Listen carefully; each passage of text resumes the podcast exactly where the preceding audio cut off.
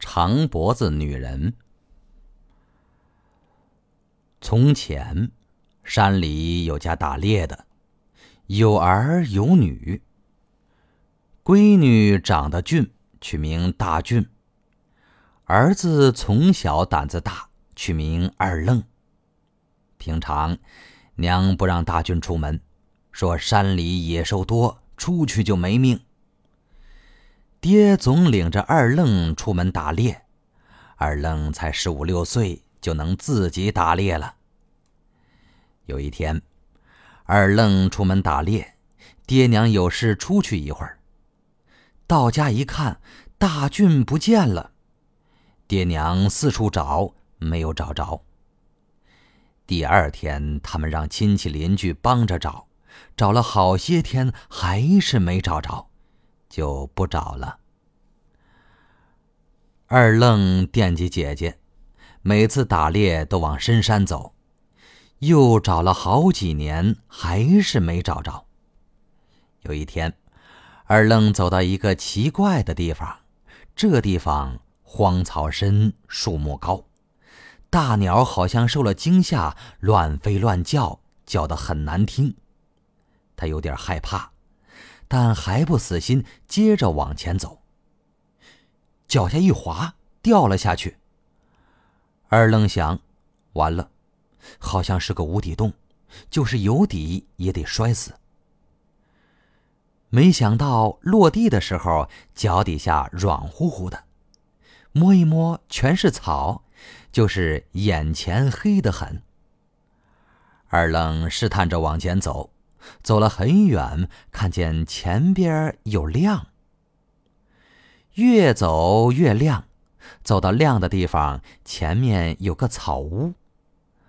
走到草屋前，屋里有个女人在给孩子喂奶。二愣子走到跟前说：“请问大姐，这是啥地方？俺咋能出去？”女人抬起头，两个人都愣了。他正是大俊。姐弟俩都哭了，哭了一阵儿。二愣问：“姐姐，全家人找了你这么多年，你咋跑到这儿来了？”大俊说：“哼，都怪俺不听话，爹娘总看着俺，不让俺出门。那天他俩有事出去，俺偷着跑出去玩了。俺正采花，刮过来一阵黄风，刮得俺晕头转向。风停了，一个熊一样的怪物站在俺面前。”说自己是貔貅，修炼好多年了，已经成精了。他看上俺，就把俺抢过来，让俺给他当媳妇。要是不答应，他就把俺吃了。你说，俺能有啥办法？叫这怪物吃了，爹娘不知道俺去哪里了，得惦记俺一辈子。答应了，留条命。家里人要是找到俺，俺还能回家见爹娘。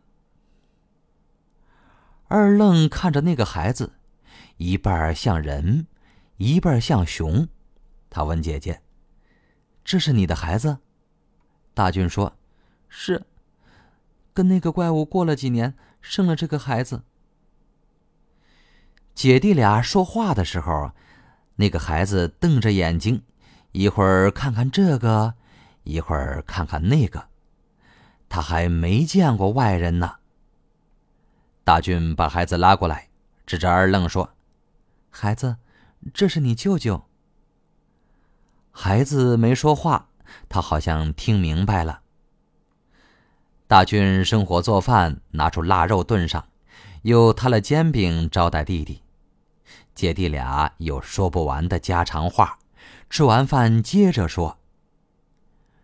正说着话，外面刮起很大的风，大俊脸都吓白了。说：“貔貅精回来了。”他四下看看，不知道把弟弟藏哪好。一眼看见装兽皮的大木缸，就把大木缸倒扣过来，把弟弟扣在缸下。貔貅精打猎回来，一进家门就觉得不对劲儿。